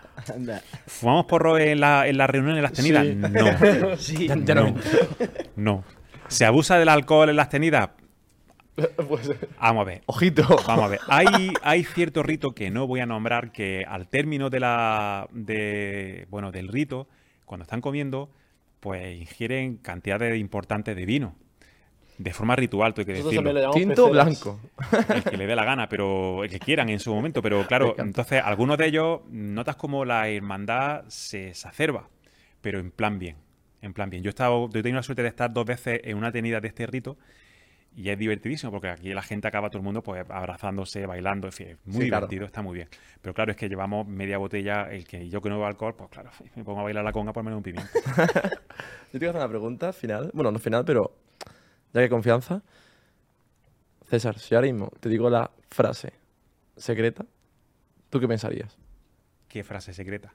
La de pedir ayuda. De repente la suelto, tal cual. Sí, ¿Pensarías que es un masón que le ha ¿Pensarías que estado... soy un masón que llevo años y que me he hecho el paraguas todo el rato? Hasta ahora mismo. No, te- hay una parte que te diría, ¿qué te pasa? Pues mira, tengo este problema. Pues entonces, a ver, demuéstrame. vamos, va- Ah, porque solo se usa para pedir ayuda. No, no, no, no, no. Eso se, para, se, eh, se usa para pedir ayuda. Eso es cierto. Pero tú la dices y me da igual que seas masón o no seas masón. Yo, mi obligación, pero ya no como masón, sino como ser humano que se cree cierto valor, es decirte, ¿qué te pasa? ¿Te Ah, bueno, claro, mano? que la frase a lo mejor es ayúdame, ¿no? Entonces, Sí, sí, vamos a ver. mm, Ayuda, masón. Hay una cosa, hay una cosa- hay una cosa muy concreta, una frase muy concreta que algunos, algunos hermanos la han dicho en países de verdad de lo más remoto. Y para sorpresa ha habido alguien que se ha levantado y se- y dice, ¿qué te pasa? vale, entonces cambia la frase. Me voy a despedir. Encantado, no sé qué. Y te hago el saludo. Sí. ¿Qué piensas? Pues entonces te diría, macho, me habéis lo dicho antes, me has tenido aquí o sea, con la cara, Sí, se me sí. quedaría cara de tonto probablemente y ya, pf, Va, me jode no saberlo, ¿eh? Es que ojalá hubiera estado años para Si ese me pongo en momento. Google a buscar, lo saco, ¿no? no me cabe la menor duda. Vale. Más que nada porque está todo en Google, de verdad. Si, es que, si es que no hay nada secreto. Discreto, sí. Secreto, nada. Y La César- noche de César. documentales de masonería, eh, tío. César, como masón, séme sincero, A fuma. ¿nunca te has estampado un niño pequeño? Ay, ya no nos deja. Ya no, ¿no? Ya no nos deja. Nunca, nunca te has comido un niño, ni la, te ha bebido- Bueno, algunos, la sangre. algunos a mi hijo Javier me han entrado ganas de comérmelo alguna vez, pero no lo he hecho. ¿Nunca has bebido sangre de un niño en un volcán o algo? No, ni vírgenes le hemos maltratado, ni le hemos violado, no hemos hecho nada de eso. Ni el trenecito lo hemos hecho, que también algunos dicen que hacemos el trenecito. no, no. Generación de cristal. Nada, aquí no podemos decir eso, ¿eh? en el Club 113. ¿El qué? el tenecito. Se hace entre nosotros al terminar, tío. Nada, no es broma. Ya está. Aún así me asombra la, la- la- la- la mala imagen que tienen, ¿sabes? O sea, ahora mismo, de hecho, de- incluso desde la pandemia, ya antes de la pandemia alguna vez había escuchado masonería, pero después ha sido cuando más he escuchado, no, los masones que han creado el virus y tal, porque es como eso, que se, se reúnen entre sí y, eh, pues mira, ahora la gente va a pensar esto, esto, esto, van a comer esto y van a... Es muy fácil encontrar un culpable. O sea, cuando tú tienes un problema, Franco utilizaba a la masonería y, a- al contubernio, el contubernio judemasónico era su palabra favorita. Entonces, contubernio? contubernio judemasónico. Cuando había, hablo de Franco porque es una cosa que tengo más, más, más o menos reciente, vosotros sois muy jóvenes, y entonces en la memoria lo tengo. Era una persona, mm, cuando tenía un problema interior grande, creaba la imagen de un enemigo común, o bien los rojos de Rusia o el contubernio judemasónico, y entonces focalizaba la atención de toda la gente que estaba muy enfadada en ese problema. Al final es un poco el populismo, ¿no? O sea, Sí, grandes problemas, eh, soluciones sencillas y normalmente un culpable. Efectivamente, y después pan y circo, ese tipo de cosas, mucho fútbol, mucho... Bueno, eso es muy parecido a lo que hay ahora mismo. o sea que- Sí. Y tú has tenido como que, no te voy a decir pedir permiso, pero has tenido que comentar, oye, hay un podcast, vengo a hablar de esto. mm, No, ok, no. No, por eso, por eso he dicho que yo aquí no vengo a representar a nadie. Ah. Si yo viniera en representación de alguien, evidentemente, para, para empezar, no me habrían designado a mí, habrían designado a alguien que tenga pues mejor presencia física, que vendría vestido de otra manera y probablemente vendría con una lección, no con una lección, sino con unos temas mm, a tratar más abiertos y prob- probablemente con mucha más, mucho, un conocimiento más profundo que yo. Yo he venido como César Mateo y ya está. ¿Qué es una tenida blanca? Es una tenida que se abre a, las- a los profanos. ¿Y hay cierta parte del ritual que se abre a los profanos. Sí, pero ¿de qué, de qué ritual de iniciación? Por ejemplo, no, no, de iniciación no. Hay tenidas fúnebres donde se ha recibido a. donde se ha admitido a profanos. Hace po- poco tiempo, por desgracia, tuvimos una. Eso es en, en un, en un entierro. Claro, Sí. porque un entierro de un masón. Entonces, para que pueda venir gente que no son masones, porque son Correcto. conocidos O sea, suyos. simplemente se puede ir a observar y ya. O sea, no, es como... incluso participar.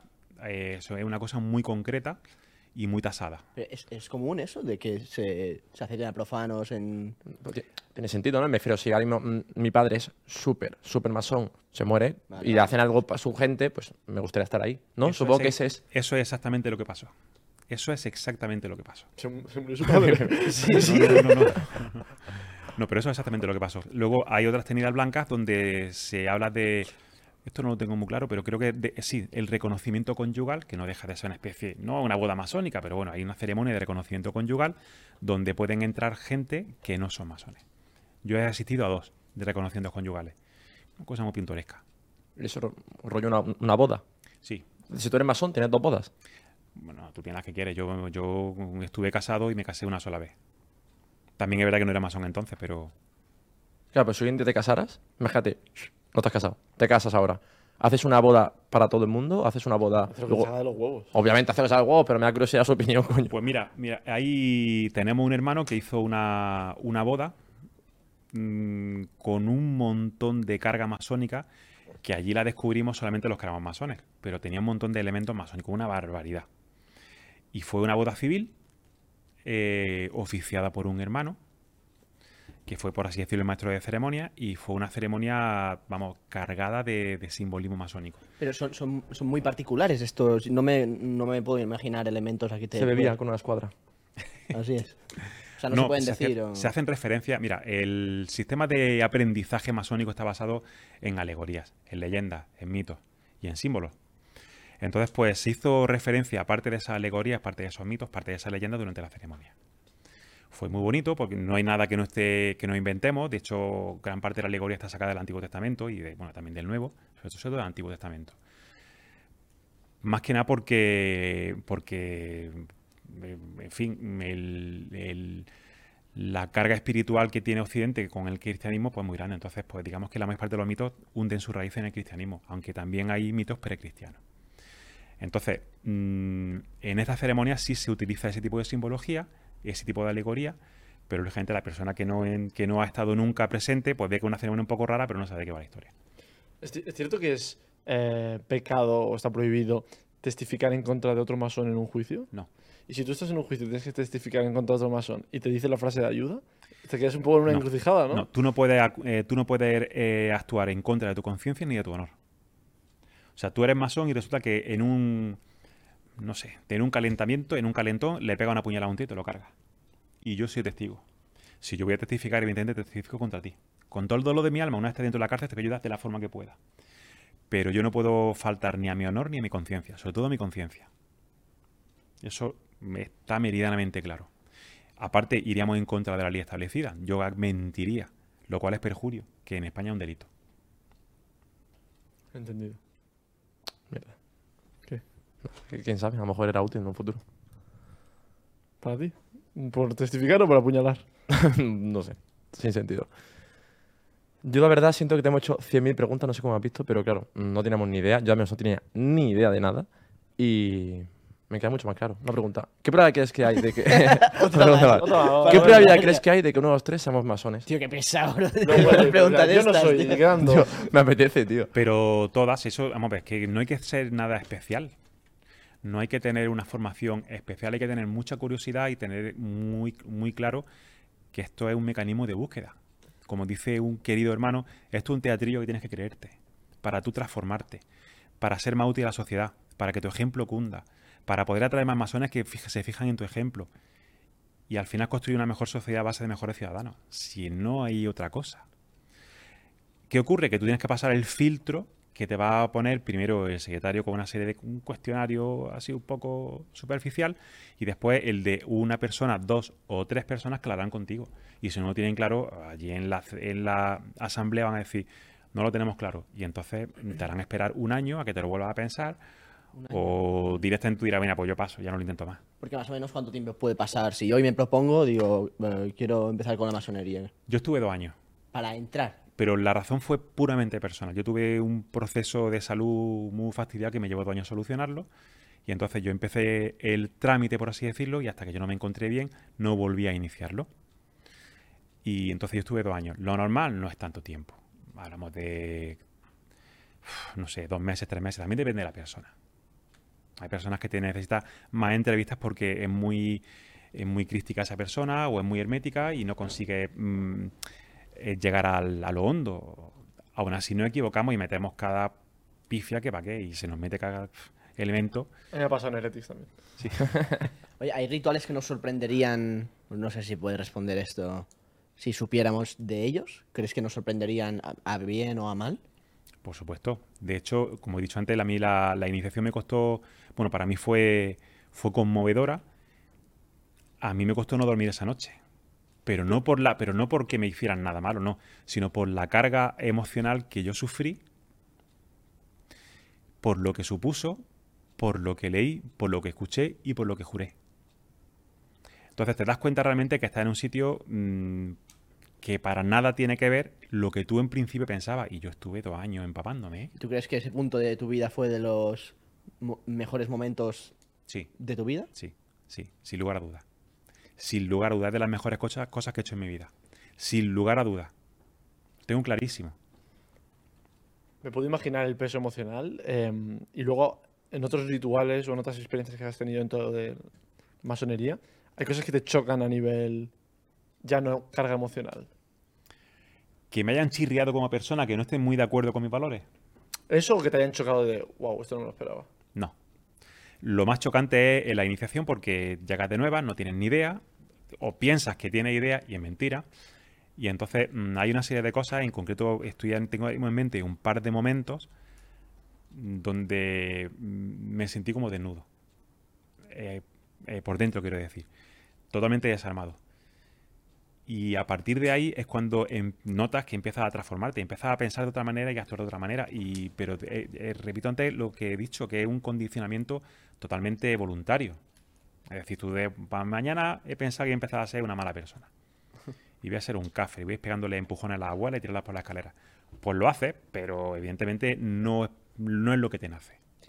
Y, y dentro de la comunidad, la, la sinceridad y la transparencia es necesaria o es... mm, o sea, tú cuentas, saben mucho sobre ti los cercanos, no tienen por qué, tú puedes mantenerte tu privacidad. saben lo que quieran saber.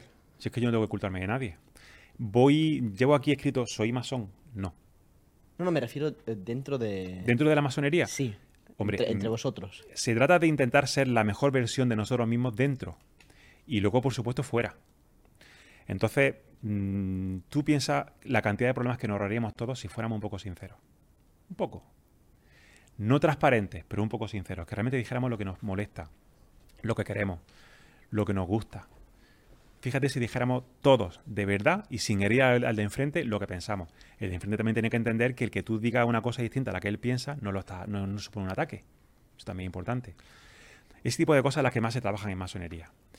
Y poco a poco te das cuenta que en una reunión de masones la gente no se pisa la palabra, no se grita, se pueden confrontar ideas distintas. De hecho, lo chulísimo de una discusión es que el que tiene delante de ti piense distinto. Porque es una forma de crecer y una forma de pensar. Te dan un punto de vista que tú no tenías porque tú estás condicionado a tu opinión. Y el de delante piensa distinto. Y además te lo plantea y además te lo argumenta. Y sales con una idea quizá menos cerrada de la que había entrado a la conversación.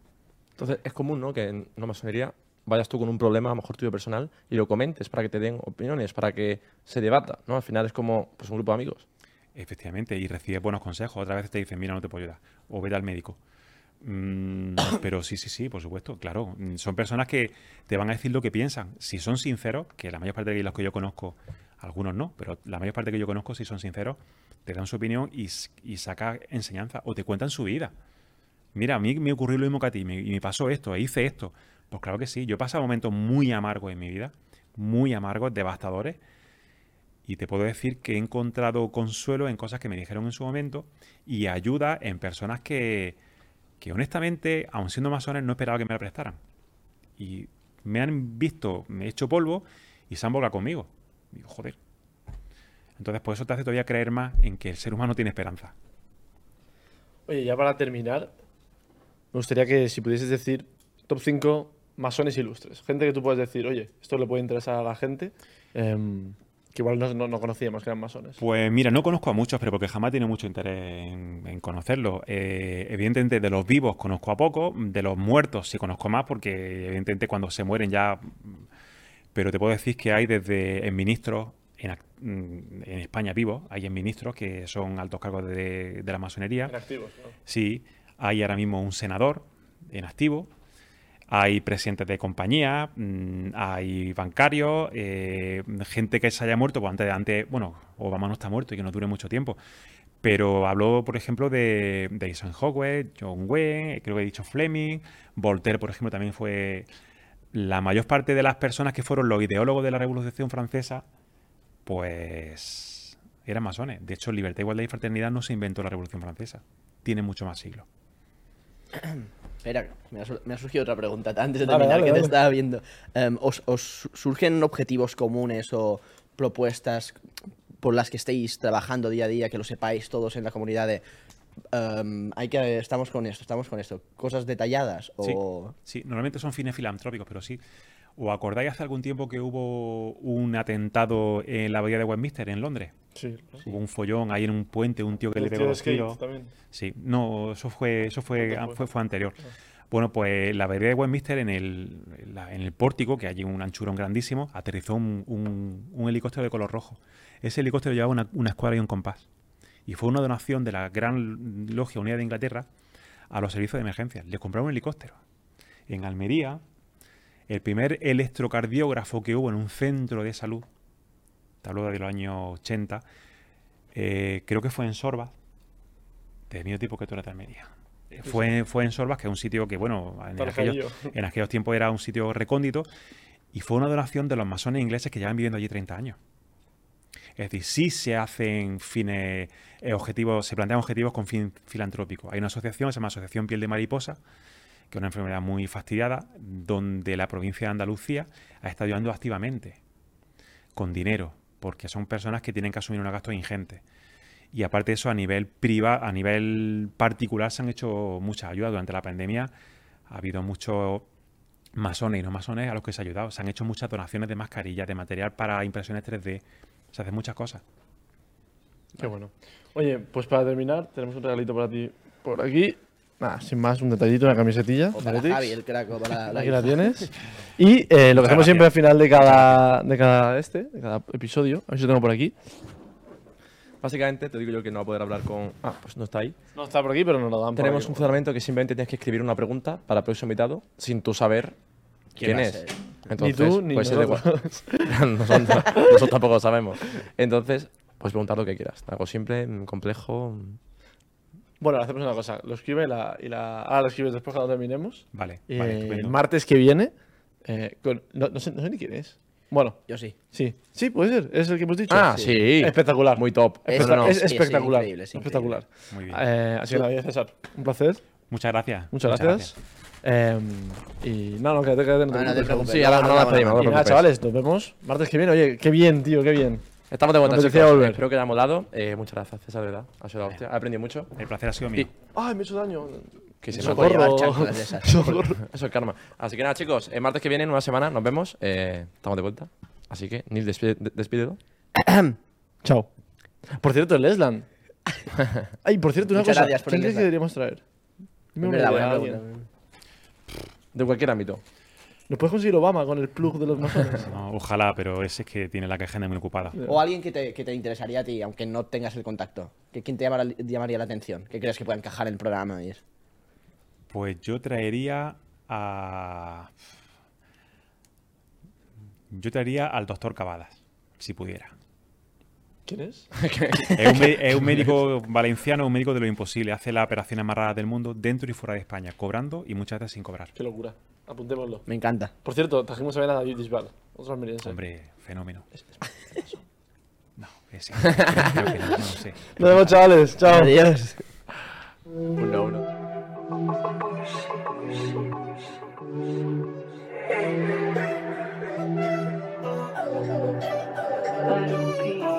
Battle